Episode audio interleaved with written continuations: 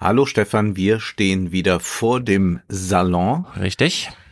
Und wir müssen noch ganz kurz über Neujahrsansprachen sprechen. Du hast natürlich auch die Neujahrsansprache von ähm, Frau Lambrecht gesehen, aber uh. über die wollen wir jetzt nicht äh, sprechen. Man wundert sich natürlich, man kann es sich nicht erklären, äh, außer man sagt sich, äh, so ist er halt. Aber es ist schon verwunderlich. Ja, das ist echt die einzige Erklärung, die gilt, kann. ne?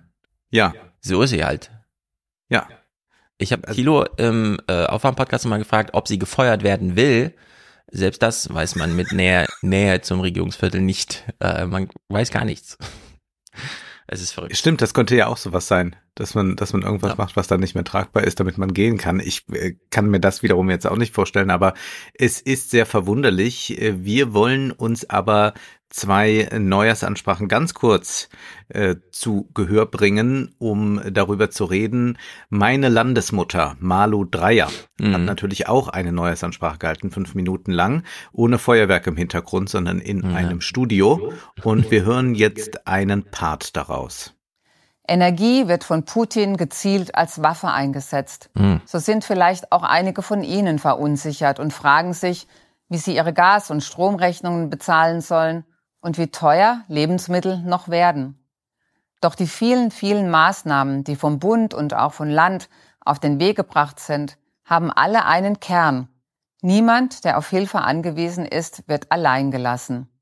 Das, was im neuen Jahr in Kraft tritt, hilft vielen Menschen, besonders Kindern und Familien. Und es bietet Sicherheit für unsere Wirtschaft. Okay.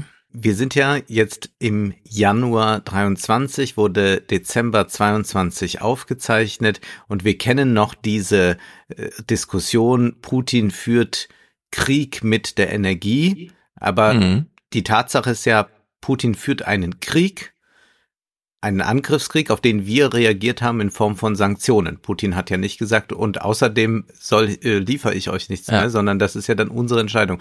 Und dann hat sich ja irgendwann auch dieses, nennen wir es mal, Narrativ wieder mm, in den Hintergrund bewegt, weil man dachte, gut, es klingt wirklich ein bisschen doof. Aber ich finde es schon erstaunlich, dass man dann im Dezember nochmal eine Ansprache hält, bei der man sagt, ja, Putin sorgt jetzt für diese hohen Energiepreise, wo wir ja, eine monatelange Diskussion haben über das, was zum Beispiel am Öl- und Gasmarkt passiert, über die Spekulanten, mhm. über all dies. Und wir haben äh, versucht, Maßnahmen zu erfinden, wie man das abbremsen kann oder wie man Übergewinne wegsteuert. All diese Dinge. Und das wird nicht mehr angesprochen, sondern man dampft es zusammen auf einen völlig falschen oder sinnlosen Satz wie, ja, Putin führt mit der Energie Krieg ja. und deswegen ist das jetzt für sie gerade schwierig, aber ihnen geht's eigentlich auch gut, weil wir so viel machen und da würde äh, doch der ein oder andere sich fragen, ist das tatsächlich so? Also ich bin ja zum Beispiel in Mainz aufgetreten, habe da ja äh, mit Studenten gesprochen und da sagen die nicht, ja, das äh, klappt doch alles super, denn die haben zum Beispiel die 200 Euro immer noch nicht erhalten. Ja, das, äh, wenn Politiker sagen, so wie der Bundespräsident ja auch, die Hilfen sind ja da, muss man sagen, nee, die Hilfen sind einfach nicht da. Man hat ein mediales Theater dazu gesehen, aber ich meine, wir als Selbstständige, wir rechnen jetzt irgendwo 300 Euro in der Steuerabrechnung schön in drei Monaten oder sowas. Also das ist ja auch alles absurd. Ähm, die Politikersemantik jetzt zum Jahreswechsel ist eh bekloppt. Christian Lindner ließ sich am 5. Januar damit zitieren, im Rollkragenpullover mit Sakko drüber zu sagen, wir unterstützen die Ukraine, weil die Standfestigkeit oder die Wehrfähigkeit der Ukraine muss Schritt halten mit der Boshaftigkeit von Putins Angriffskrieg. Ach Oder so. der Bösartigkeit sogar. Ja. Was soll man da noch draus ableiten, ja? Da kann man sich echt nur noch über ähm, sozusagen einen Haken an die Inhalte machen, weil das ist nicht mehr zu diskutieren, da gibt's auch nichts zu kommentieren, so reden sie halt. Äh, mhm. Was mir jetzt wieder auffiel hier bei Malu Dreier, und das ist ja auch die Qual mit Frank-Walter Steinmeier. Warum hört man im Singsang der Ansprache immer heraus, dass sie glauben, wir wären eigentlich kollektiv alle schon in so einer palliativen Situation. Ja. Es sind nur noch Trauerreden, die gehalten werden. Ja. Und es ist nicht mehr zu ertragen. Ich möchte gerne Fröhlichkeit, Aufbruch, irgendwas, keine Ahnung. Aber das ist wirklich, äh, ja, schwer. Wir hören mal den zweiten Teil.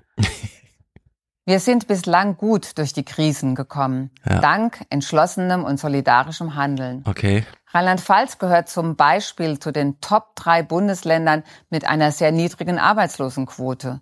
Wir sind ein erfolgreicher Wirtschaftsstandort und haben einen sozialen Staat.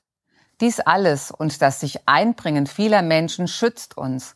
Das gilt gestern wie heute. Ein ah, bemerkenswert ah, großer Teil von Ihnen engagiert sich für unsere Gesellschaft. Und dafür danke ich Ihnen. Also das Ehrenamt, das Ehrenamt rettet. Äh, ja. Ist es auch sehr schön, denn äh, das Ehrenamt ist gerade ein bisschen sauer, äh, zumindest jene, die sich für ukrainische Flüchtlinge einsetzen.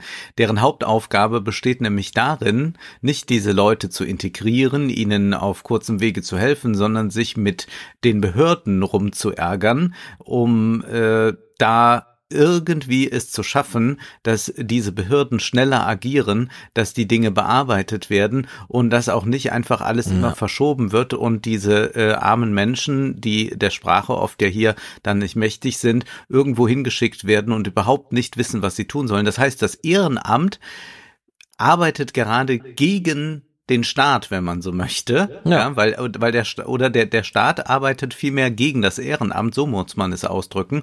Und jetzt äh, ist da die Ministerpräsidentin, die die Ehrenämtler lobt.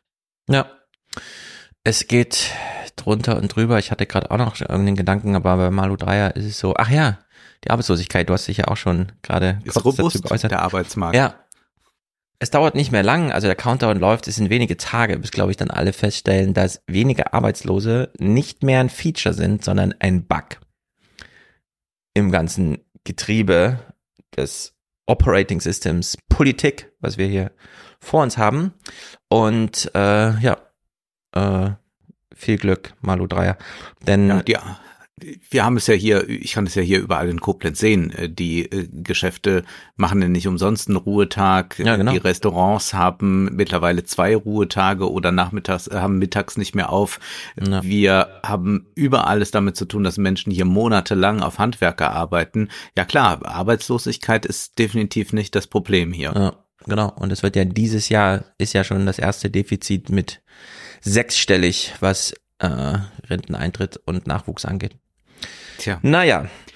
Wir gehen jetzt nach Frankreich und mhm. hören, was wir ja selten tun hier in dem Podcast, mal etwas im französischen Original. Wir hören Präsident Macron bei seiner Neujahrsansprache, aber wir übersetzen es dann danach. Du für uns. Ich kann ja kein Französisch als ostdeutsches ich Kind. Ich habe dann aber auch übersetzen lassen. Okay. So gut bin Sehr ich dann nicht mehr. Je repense aux vœux que je vous présentais à la même heure il y a un an. Qui aurait imaginé à cet instant que pensant sortir avec euh, beaucoup de difficultés d'une épidémie planétaire, nous aurions à affronter en quelques semaines d'inimaginables défis. La guerre revenue sur le sol européen après l'agression russe, jetant euh, son dévolu sur l'Ukraine et sa démocratie. Des dizaines, peut-être des centaines de milliers de morts, des millions de réfugiés, une effroyable crise énergétique, une crise alimentaire menaçante, l'invocation des pires menaces, y compris nucléaires. Qui aurait pu prédire la vague d'inflation ainsi déclenchée, ou la crise climatique aux effets spectaculaires encore cet été dans notre pays?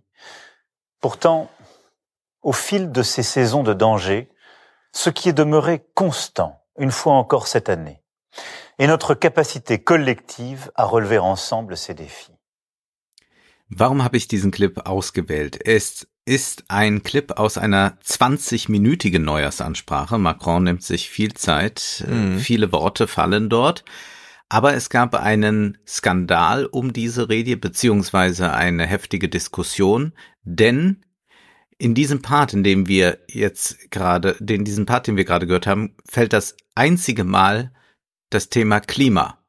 Sonst kommt das in diesen 20 Minuten nicht vor. Hm. Und selbst die, die Französisch können, werden sich jetzt gerade wundern, Klima, das war doch mal gerade so ein Halbsatz. Ja, in der Tat. Also was sagt Macron hier?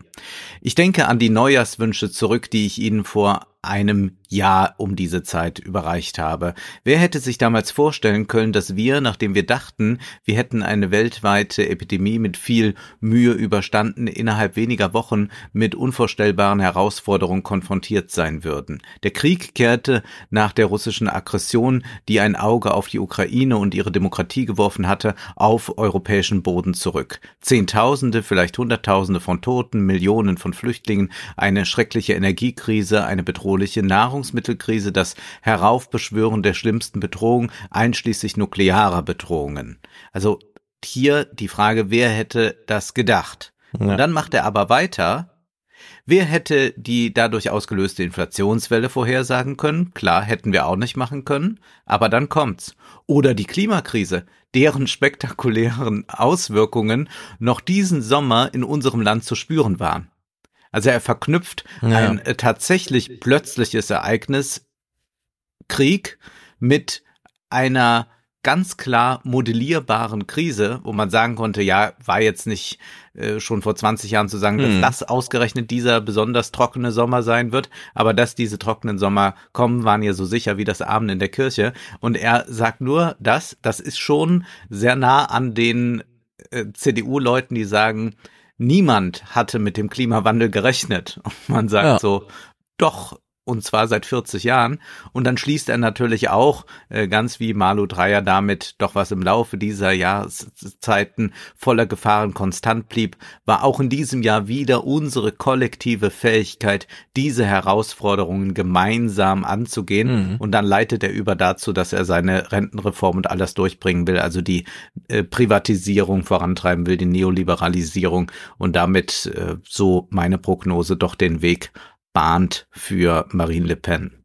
Erinnert so ein bisschen an Lauterbach, der ja auch die Woche sagte, mm, man solle mal, obwohl Drosten meinte, die Pandemie ist vorbei, auch wenn die Krankheit noch da ist, nicht allzu schnell mit den Lockerungen sein, denn die Krankenhäuser sind immer noch überlastet. Man schaue nur in die Kinderkliniken. So als ob das zusammenhinge. Als ob ja. er leider mit einer Überlastung der Kinderklinik zu tun hätte, weil ja noch Corona ist und so. Ja, manchmal äh, versuchen sie es halt, äh, uns das so eins plus eins ist drei unterzumogeln. Auch dieser furchtbare, ja, dieser furchtbare gesundheitspolitische Sprecher der Grünen, Dahmer, der ja auch so ein Panikmacher vor dem Herrn ist, der hat dann auch gesagt, äh, ja, das mag ja sein, dass äh, Trosten jetzt sagt, äh, die Pandemie ist vorbei, aber er möchte zur Vorsicht mahnen.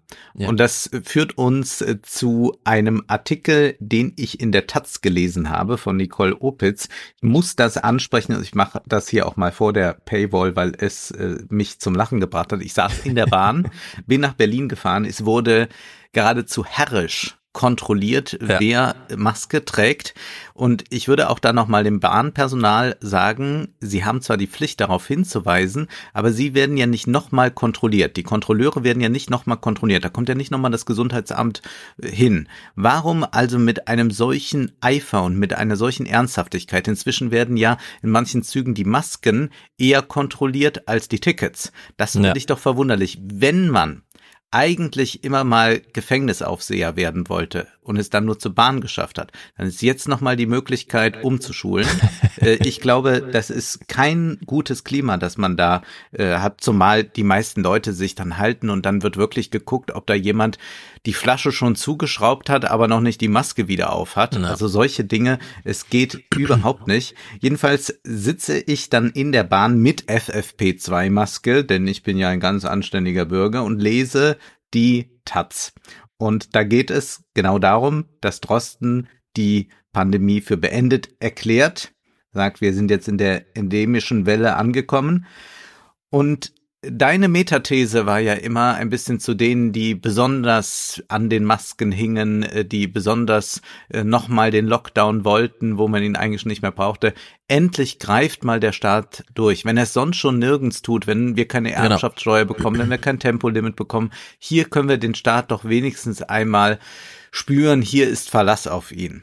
Es ist die These von Matthias, dass mhm. 2018 Greta kam zum Handeln mahnte, viele den Handlungsdruck teilten und erlebten, dass niemand handelte. Und ja. da sind wir aber in der Domäne Klima. Und dann kam 2020 Corona und der ganze aufgestaute Imperativ, jetzt handel doch, konnte sich plötzlich beim Thema Corona entladen. äh, der Staat hat tatsächlich gehandelt, äh, beispielsweise mit den Hinweisen auf äh, Maske auf, Abstand halten und so weiter, wo ja noch viele dann auch so ganz psychologisch aufgeklärt meinten, das ist ja gut, dass wir mithandeln können, dass wir nicht nur einer Situation ausgeliefert sind, die uns Politiker erklären, sondern wir können selber in Aktion treten. Und das scheint so das Ventil gewesen zu sein für sehr viele, diese Verknüpfung aus ich handle, im Rückraum ist der Staat, der den Imperativ formuliert und damit kann ich gleich als Missionar auftreten. Auch andere sollen jetzt handeln und Genau, die, dieser These hänge ich immer noch sehr nah an. Äh, das scheint mir äh, insbesondere jetzt, wo es eigentlich nicht mehr ganz so ja, wichtig ist, diese individuellen Handlungen durchzuführen, dass da jetzt doch nochmal sich dieser Imperativ allein, weil er möglich ist, äh, durchschlägt.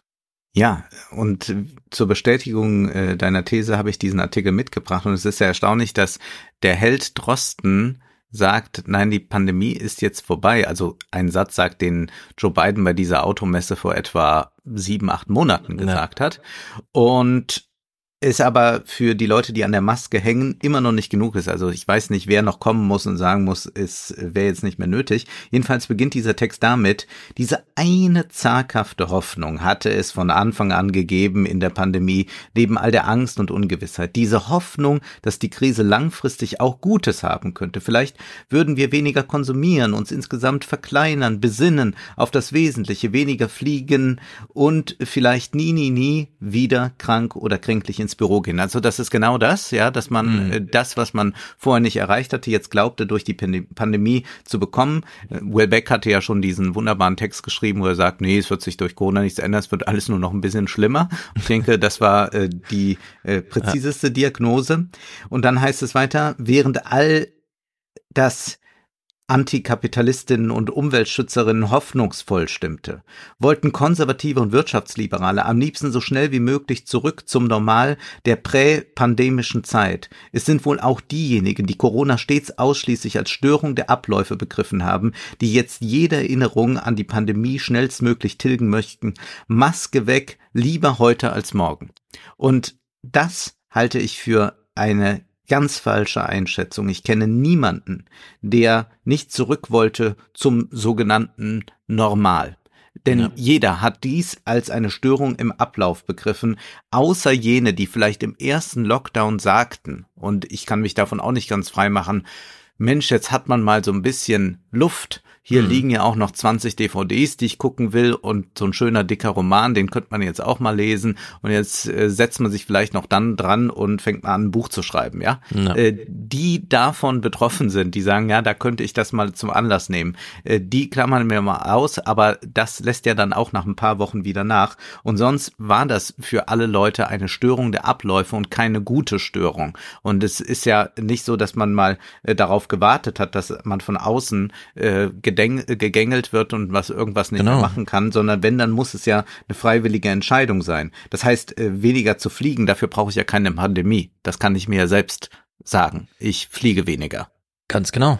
Deswegen, äh, die, also der Imperativ kann gerne bleiben, individuell. Jeder kann ja leben, wie es einem glücklich macht. Und wenn man ja.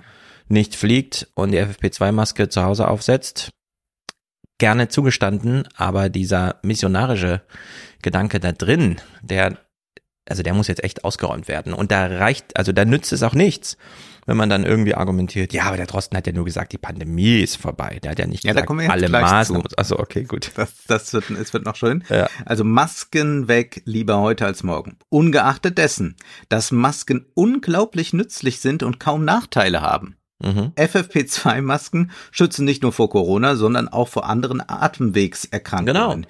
In Zeiten, in denen Kliniken mal wieder am Limit sind und das RS-Virus vor allem Kinder gefährdet, sind sie ein einfaches Mittel. Aber der Diskurs in Deutschland verkrampft, verkämpft sich an ihnen als politisches Symbol. Ich würde Wie sagen, es ist genau, damals ich würde sagen, es ist genau umgekehrt. Sie macht ein politisches Symbol daraus. Ja. Sie sagt, die Masken äh, sind äh, so das letzte Zeichen dafür, dass wir den Kapitalismus hätten überwinden können. Genau. Und jetzt haben wir den immer noch nicht ganz überwunden, aber wenn wir doch diese Maskenfolklore beibehalten, dann ist ein bisschen Antikapitalismus immer noch in unseren Gesichtern zu erkennen. Und wir müssen ja hier darauf hinweisen, wir reden ja nur noch über eine Maskenpflicht in öffentlichen Verkehrsmitteln. Das heißt, mir fällt jetzt gar kein anderer Ort ein, außer da, wo es dann wirklich sinnvoll ist. Also, also medizinische Krankenhäusern oder, genau, oder so ja. etwas, medizinischen Einrichtungen. Sonst sehe ich ja keine Masken. Und ich war ja in Berlin in drei Opernhäusern und ja, vereinzelt sieht man Menschen mit Maske, aber ich saß wieder neben sehr, sehr alten Menschen und die hatten, hm. soweit ich weiß, gar keine Masken auf oder sie ziehen die dann mal so kurz auf und dann wieder runter. Also es ist äh, nur noch bezogen auf äh, den öffentlichen Verkehr. Drosten sagt sie dann, habe ja gesagt, die Pandemie sei vorbei. Aber dann erklärt sie uns, das heißt jedoch nicht, dass Corona oder Long-Covid plötzlich auf die leichte Schulter zu nehmen sind. Noch immer sterben viele Menschen daran, selbst milde Verläufe können Gehirn, Lunge, Herz und Nieren schädigen. Und das stimmt zwar, dass äh, Long-Covid nicht zu unterschätzen ist, nur das kann ich ja mit der Maske, wenn ich die noch im Zug anlasse, nicht aufhalten, sondern dann muss ich auch mich sonst weiterhin ja. im öffentlichen Leben total einschränken. Und da würde ich mal sagen, das tut die Autorin, naja, gut, ich kann nichts unterstellen, aber ich weiß zumindest von einigen, ich kann hier auch leider keine Namen nennen, aber ich habe ja äh, Spione in Berlin noch und nöcher, von sehr vielen, die bei Twitter ähm, noch am liebsten Masken außen, äh, draußen äh, fordern wollen, dass sie dann doch sich sehr wohlfühlen, wenn im Borchards wieder mal irgendeine schöne Literaturmatinee ja. stattfindet. Mehr äh, will ich hierzu gar nicht sagen. Jedenfalls dann noch kurz das Wort vorbei. Das Wort ist trügerisch. Man kann die Lage mit Malaria vergleichen. Mhm. Malaria ist endemisch, kann aber bekanntermaßen auch tödlich sein. Ja, und deswegen sollten wir Masken, schreibt sie dann auch nochmal ganz klar, also sie bezieht es dann auch nur noch auf die öffentlichen Verkehrsmittel, sollte man sie doch dann da beibehalten. Gut. Okay. Das ist nochmal ein fast ganzseitiger Artikel in der Taz ja. im Jahr 2023. Wir teasen euch ja gleich mit unseren Salon-Themen und unseren Salon-Terminen, aber ich will einen jetzt doch nach vorne ziehen. Nach etlichen Texten über Hocken statt Sitzen, auf dem Vorfuß laufen statt die mhm. Ferse mhm. zu drangsalieren und so weiter. Also ich bin, äh, ich habe einige Lebenshilfe gegeben zum Thema besser und gesünder Leben. Dieses Jahr 2023 starte ich mit einem Salontext zum Thema wie wär's doch mal mit dem Vorsatz, dieses Jahr das Rauchen zu beginnen? Und ich will ausdrücklich sagen, auch dieser Text ist einer, an den ich mich halte. Insbesondere hatte ich schon selber die Idee, dieses Jahr zu ähm, rauchen? Zu rauchen. Modus werde ich im Salon Stefan, vorstellen. Du, du verblüffst mich jetzt völlig. Ich also weiß, also ich, äh, ich, Auflösung ich, äh, im Salon. Und da sehen, also ich sehe jetzt schon großartige Tage in Frankfurt auf uns zukommen. Richtig, äh, äh, es kommt drauf an. Es gibt ein paar äh, Kriterien, die müssen äh, zutreffen und dann äh, hast du absolut recht und ich freue mich auch drauf. Und ähm, es ist nicht nur so, dass ich einen Text lese und da steht, ja. wie wär's denn mal jetzt mit dem Rauchen zu beginnen, sondern es ist tatsächlich so, dass ich selber auf die Idee kam mhm. und mir dann einen Tag später dieser Text gezeigt wurde. Ach, und ich ja. mich sehr darüber gewundert habe, warum ein Text, der schon erschienen war, aber ich kannte ihn noch nicht zu dem Zeitpunkt, wo ich diesen Entschluss fasste, mir nochmal besser erklärt, was mein eigentlicher Hintergedanke ist, als ich selbst dachte. Also ganz ja. verrückt. Äh, aber wie gesagt, das soll nur ein Teaser sein. Wir, wir kommen im Salon. Also ihr müsst jetzt und du Geld bist ja ausgeben. Ein Gesundheits, dafür, um du bist ja ein Gesundheitsapostel. Richtig. Und es bleibt auch alles. Und trotzdem. Und das bleibt auch so. Und da bin ich jetzt sehr gespannt darauf, denn ich war jetzt immer mal wieder so drauf und dran, dass ich dachte, ich rauche so wenig. Also diese zwei, drei Zigaretten äh, ja. äh, wäre das eigentlich sinnvoll, die einzustellen. Und dann habe ich aber geglaubt, dass es vielleicht doch nicht gut ist. Aber wir werden das äh, diskutieren. Genau. Ich glaube, da werden wir jetzt doch einige Kommentare und so bekommen, denn das ist ich immer noch auch. ein Kulturkampf. Aber es ist so, dass junge Leute mehr rauchen, äh, was aber nicht unbedingt bedeutet, dass die jetzt große Genussraucher werden, sondern das ist oft Ganz ein genau. Symptom von großem Stress. Und das kann das ich hier schon mal teasern. Ja. Ich habe nie in Stresssituationen äh, geraucht, das heißt vor Prüfungen oder so etwas. Richtig. Bei mir ist Rauchen verbunden mit Genuss mit Entspannung und mit nichts anderem. Genau darum geht's. Und ich habe es jetzt auch nur genannt, um alle, die glauben, oh, also dem Wolfgang und dem Stefan, ihnen fehlt bei Corona doch nochmal so eine inhaltliche Aufklärung. Nein, es ist, es fehlt uns nicht an inhaltlicher Aufklärung. Ich werde auch das Rauchen nachher auf eine Art und Weise begründen, muss man dem dann nicht folgen, aber äh, das glaube ich alle verstehen, die es hören. Ah ja, Stefan weiß Bescheid über Nikotin. Der weiß auch Bescheid über äh, das Oxidieren von irgendwelchen Sachen, die man braucht, um das Nikotin zu halten, nämlich irgendwelche Blätter, die irgendwo wachsen und Papier und den ganzen Kram. Ja? Alles, alles bekannt. Äh, und trotzdem entscheide ich mich äh, gegen die Maske und für die Zigarette. Wie kann das sein? In der Hinsicht äh, ist das, glaube ich, mal ein ordentlicher Teaser für den Salon gewesen, oder? Ich, ich glaube auch. Äh, dann Gut. teasern wir doch noch ein äh, bisschen weiter. Also erst nochmal der Hinweis darauf, wir haben ja Live-Shows geplant und eine Live-Show gab es schon im Dezember.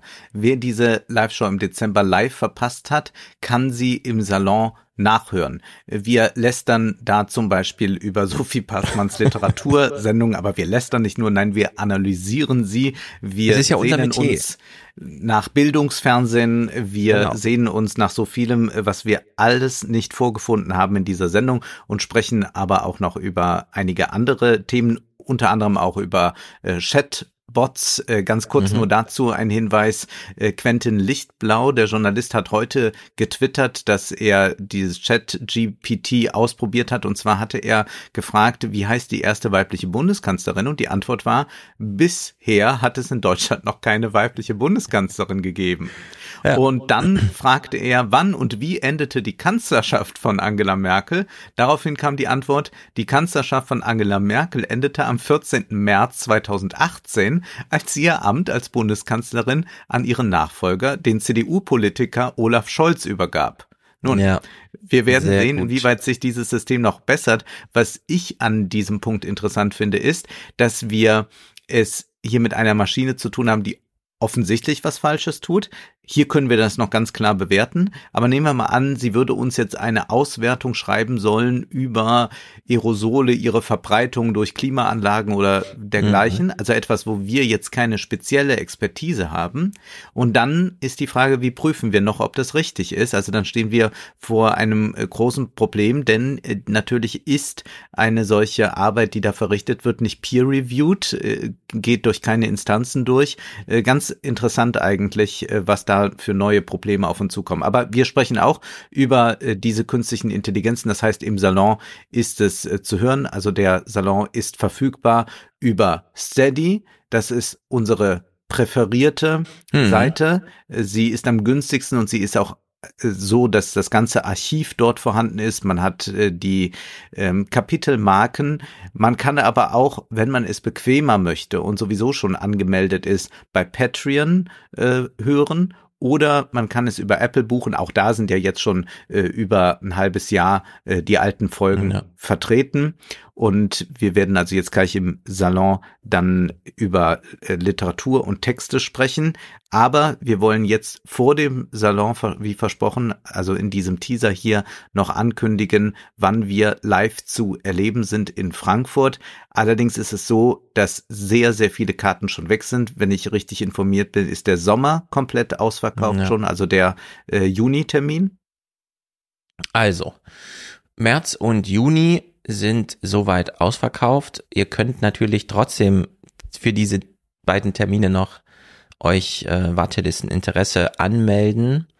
Das wäre ja, so einmal vielleicht der. rückt dann jemand nach. Zumindest äh, manchmal ist es auch, dass äh, so ein paar Tage vorher Leute nochmal posten. Wir teilen das dann. Genau. Wenn irgendjemand aus äh, gesundheitlichen Gründen nicht kommen kann, äh, dann kann man schon mal an ein, zwei Karten noch kommen. Deswegen nennen wir mal die Termine. Richtig. Das ist auch eine sehr interessante Erfahrung für uns gewesen man gibt den Termin bekannt, dann ist erstmal ein halbes Jahr gar nichts, die Karten sind verkauft und dann drei Tage vorher stellt man dann fest, ah, ich bin doch zu krank, also die Krankheit muss man dann mhm. abwarten und so, ne? Äh, und da war es jetzt im Dezember, äh, ja, da ging noch mal so eine kleine, haben wir ja über Twitter und so weiter, so eine kleine Tauschbörse los. Also die Tickets, wenn ihr Tickets habt und ihr wollt sie kurz vorher nochmal loswerden, wir sagen es jetzt schon mal, aber dann wird es auch nochmal gesagt, einfach twittern, so dass wir das einfach retweeten. Wir können mit den Oder Tickets gar nichts anfangen. Ja. Sondern wir können die nur entgegennehmen und müssten die dann irgendwie neu verkaufen oder so. Aber äh, stellt die Öffentlichkeit selber her und dann würden wir das einfach retweeten und damit ist es der kürzeste Weg. Also 21. März, das ist ein Dienstag, kann man sich auf die Warteliste setzen, gerade wenn man hier aus der Region Frankfurt kommt. 23. Juni, das wird, also da wird auch die Warteliste wahrscheinlich einfach schon voll sein. Ähm, aber Dienstag, der 26. September, drittes mhm. Quartal. Und Donnerstag, der 21. Dezember im Weihnachtsstress. In der Käse in Frankfurt. Ticket gibt's. Äh, ah ja, jetzt können wir mal die E-Mail-Adresse nennen, die vorher nur für die Salonisten zur Verfügung stand. Also 20er Salon at diekäs.de oder man 20er Salon.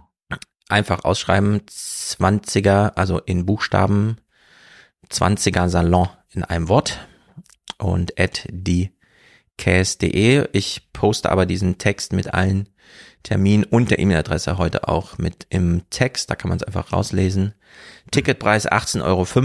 Das ist also kurz über Selbsterhaltung, so dass wir Wolfgangs Hotel noch bezahlen können. Und damit sind wir, fahren wir, glaube ich, ganz gut, denn wir freuen uns ja vor allem über Aufmerksamkeit für den Salon, was das angeht.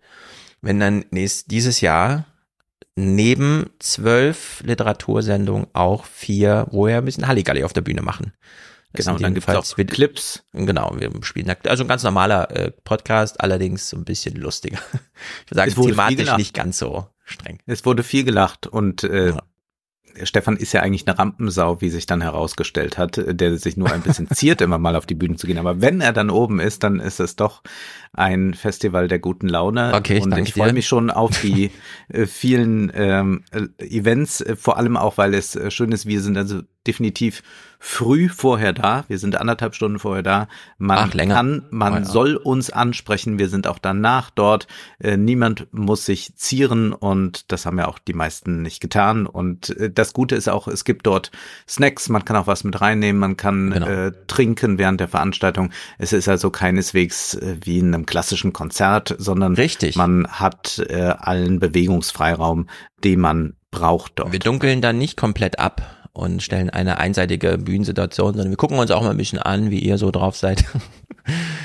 Versuchen euch anzusprechen. Einige reagieren. Aber ich finde auch, wir sollten nochmal sagen, wir sind rechtzeitig da. Ihr werdet uns da auch sehen. Und ja, bitte sprecht uns an. Es ist ganz locker. Äh, ja. Es ist typischerweise so, dass bei dieser Veranstaltung wir zwar auf der Bühne sind, aber ihr seid aufgeregt, nicht wir. ihr könnt einfach zu uns kommen. Ich äh, stand jetzt im Dezember da, habe meine Pizza gegessen und meine Cola getrunken. Und ja, ihr könnt dann einfach, auch wenn da schon drei, vier andere Leute dastehen, einfach die Gelegenheit nutzen. Wir wollen euch auch kennenlernen. Zumindest die Gelegenheit nicht verpassen. Ihr seid ja dann alle da. Ja. Und in der Hinsicht äh, feuerfrei. Und nochmal der Hinweis, äh, Frankfurt ist interessant als Stadt. Äh, man kann sich zum Beispiel jetzt gerade die Guido Reni Ausstellung im Städel ansehen, äh, die äh, lohnt sich sehr. Ich weiß nicht, was dann als nächstes sein wird, aber bei äh, drei Museen und Theater und Oper kann man sich also sehr viel noch nebenbei ansehen. Man muss also nicht nur für den Salon angereist kommen, sondern Frankfurt an sich lohnt sich als Stadt. Und wir leiten jetzt über zum Salon. Wir sprechen über ein Buch mit einem Titel, der uns äh, beängstigt, kognitive Apokalypse. Und wir werden auch klären, inwieweit wir davon betroffen sind. Äh, du ja vielleicht stärker, weil du ja mit dem Smartphone viel zugange bist. Jawohl. Aber ich kann mich natürlich auch nicht davon frei machen. Wir sprechen also über das Buch von Gérard Brunet, einem französischen Soziologen, und diskutieren aber vor allem auch mal auf Grundlage dieses Buches darüber, wie man sich dieser kognitiven Apokalypse entziehen kann, äh, beziehungsweise welche Strategie man da haben haben kann. Also ein bisschen Lebenshilfe gibt's dann auch. Weiter mhm. werde ich sprechen, wie schon angekündigt, über das Buch Die Kunst des Komponierens von Klaus Steffen Mahnkopf, der Komposition unterrichtet und hier in einem Buch einmal erläutert, was macht eigentlich eine gute Komposition aus, wie ist es mit den genialen Einfällen, was ist Handwerk und da werden wir auch mal klären, ob zum Beispiel Pokerface oder Satellite äh, Lena Meyer Landrut oder Atemlos, mhm. äh, ob das äh, gute Kompositionen sind oder nicht. Es gibt auch einen Satz zu Hans Zimmer in diesem oh. Buch, äh, den werde ich dir nicht vorenthalten. Er wird dich aber nicht allzu glücklich machen, nehme ich an. Äh, außerdem habe ich einen äh, Text zum Thema, wie geht die Ukraine mit Deserteuren um. Dann wie sehr ist der globale Süden beim globalen Norden verschuldet und was müsste man dort eigentlich tun.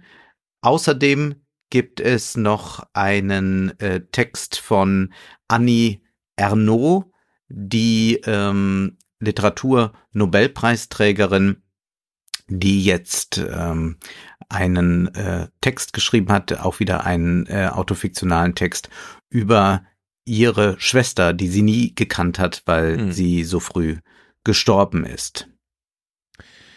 Okidoki, ich werde wie angekündigt heute mal ausnahmsweise wirklich lesen, klein und allein, wie Deutschland seine Kinder hasst, von Johanna Schöner, dieser Seite 1 Aufmacher in der Zeit. Außerdem ein extrem langer, sehr interessanter Text im New York Times Magazine über die Frage, hat der Amazonas schon seinen Tipping Point erreicht? Und es ist ganz interessant, weil die ganze Tipping Point Argumentation aus dieser Amazonas Forschung selbst kommt.